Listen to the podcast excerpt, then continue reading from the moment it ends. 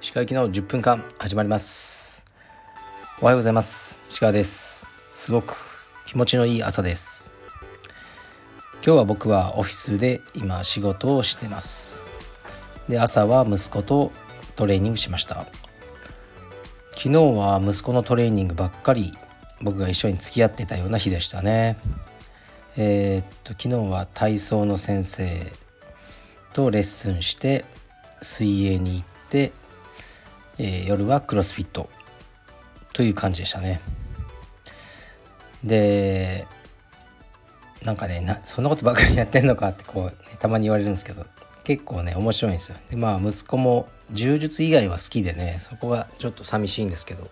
今は好きなことをやらせようと思ってますね。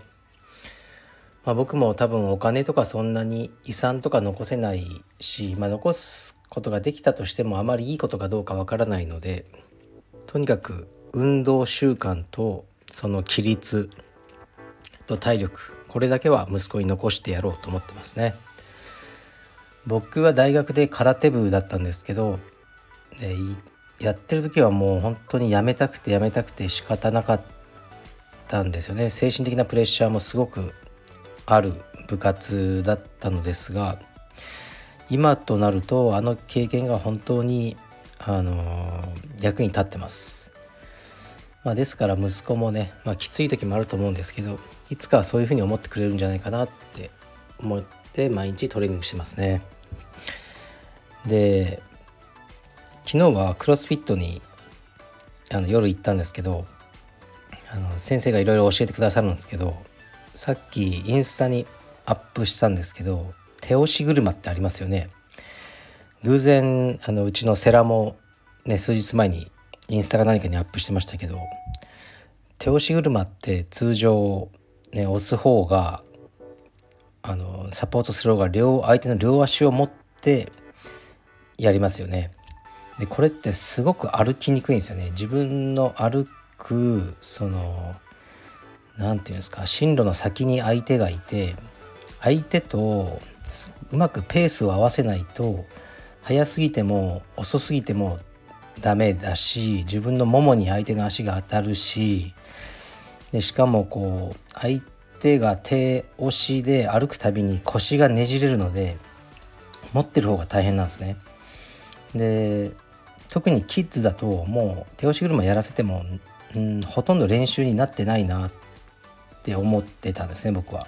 もう持つのが大変だしこううまくねその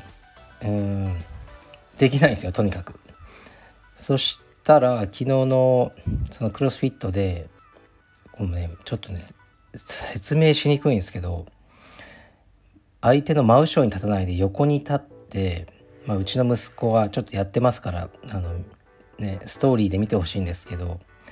僕の右手でちの息子の左足首を持つスタイルですねそうすると彼の右足首は持たれてないので自分でピンと後ろに伸ばすしかないんですねこのスタイルの手押し車を先生が教えててなんかねあのすごく衝撃を受けましたねこれ持ちやすいし体幹のトレーニングもなるしめちゃくちゃいいしなんでこれを今までこう考えることなく生きてきたんだと思ってめちゃくちゃ感動しました。はい。多分まあねどうでもいい人にとってはねどうでもいいと思うんですけどすごく本当にいいことを教わったなと思ってこれからの指導にも生かしていこうと思いました。はい。ではレターに参ります。えー、っといきますね。石川先生こんにちは。石川先生は独立される際に今のようなビジネスモデルをあらかじめ考えて独立されましたか？例えばアパレル展開やフランチャイズフィーなど。それとも石川先生の熱いこだわりを突き詰めた結果今のようなスタイルになりましたか？全くの別業種ですが独立を考えておりご参考にしたいです。はい、ありがとうございます。あ、すいません。うん、これはですね、必要に迫られてっていう部分もありますけど、あとは自分が目指すライフスタイルというものを確立するために、自分の仕事の形を変えてきたというのはありますね。例えばねその格安フランチャイズフィーっていうのはですね通常えーと、例えば美容業界、ね、美容師さんとかのフランチャイズありますよね。大きな美容のそのお店のネットワークですね。だと売上の10%とかこう本部が持っていくんですね、まあ、その代わり研修制度がしっかりあったりこうもっとね密なんですよね。僕も最初支部数が少ない時はそういう感じでやってたんです。だけどねすごくストレスになるんですよ。まず売り上げを見るのがストレスなんですよね。で、まあ、ぶっちゃけ売り上げなんていくらでもごまかせるんでやろうと思えば。だからそれを毎月のこう支部の売り上げをこう見るで10%もらうとかその作業がストレス。でなんか関係が悪化しかねないと思うんですねそういうことやってると。それでもう僕は月1万っていうふうにしたんですね。その代わりこう研修とかも別に、うん、望まれれば青山でやりますけども義務化してない。いうふうにしたんですねその方がもう精神的に楽だからですアパレル展開に関しては、まあ、自分がアパレル好きだったっていうのもありますし少しずつ勉強しながらこの道場のえー、っとねメンバーさんに向けてアパレルを売っていくっていうのがすごく面白いなと思ったんですね。なんでかというとまあアパレルっていうのは普通難しいのは売れすぎるとかっこよくないんですね。みんな自分と同じ服着てる人を駅で見たら気まずいじゃないですか。でもう道場の場合はある意味ユニフォームだから道場の中で同じ道場のブランドの服を着てても何の違和感もないんですよ。むしろ「あ君も買ったんだ僕もこれ買ったんだ」みたいな会話になるだけなんですねそこがすごく強みなんですだからあのまずカルペディエムのメンバーさんですね。全支部を含めた。これを増やせば増やすほど自然に売り上げは伸びますよね。だから僕はとにかくカルペディエムのあのメンバーさんを増やそう。増やすためにはいっぱい道場を作らなければならない。うん、その時に参入障壁が低いのがいいですよね。それで、えー、っとね、ロイヤリティとか低くしてカルペディエムのブランドを、えー、使いやすくしてるっていうのがありますね。まあ、ここまで話すとなんかビジネスライクでこううんただ数増やせばいいのと思われてるかもしれないんですけど数ってすごい力なんですよねまず数を増やしてそこに実力がつくというのは実際にあるんですよだからあのー、そういう自分のこう理想と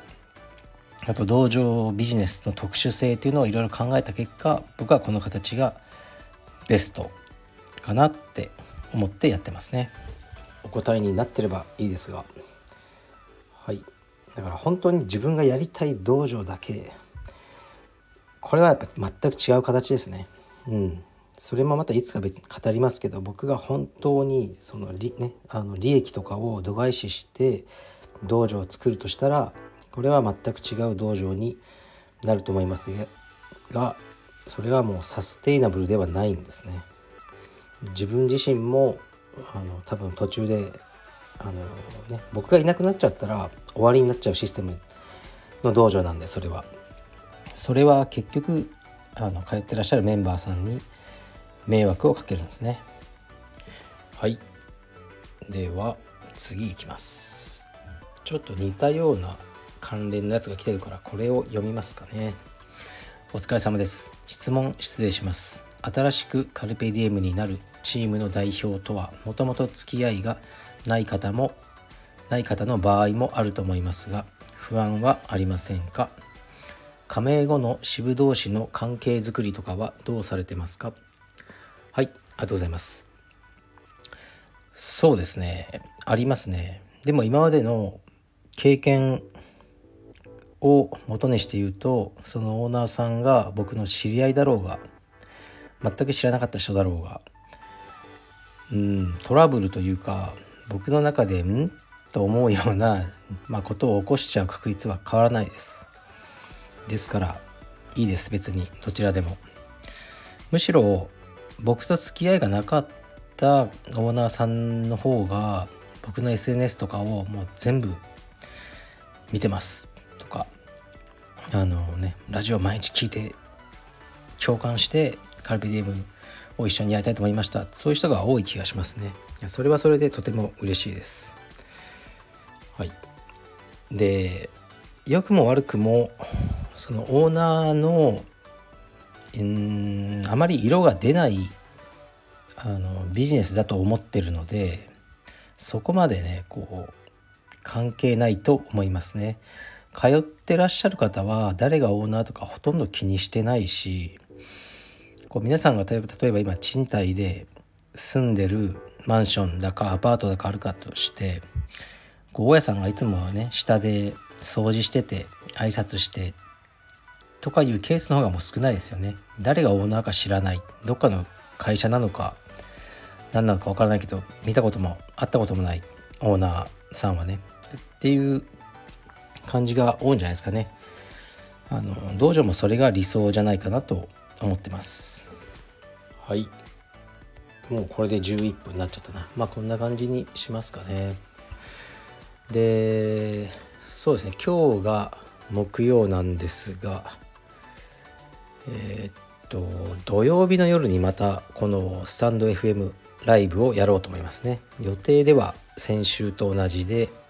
夜の10時から